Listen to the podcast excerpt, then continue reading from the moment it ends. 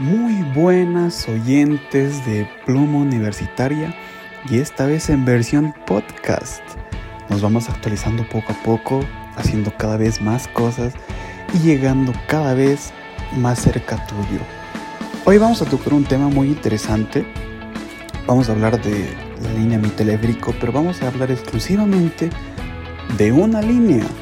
Sí, de una línea que es rápida, tiene buenas vistas y que sobre todo hace que el usuario sienta que está viendo una obra de arte. ¿A qué línea me refiero?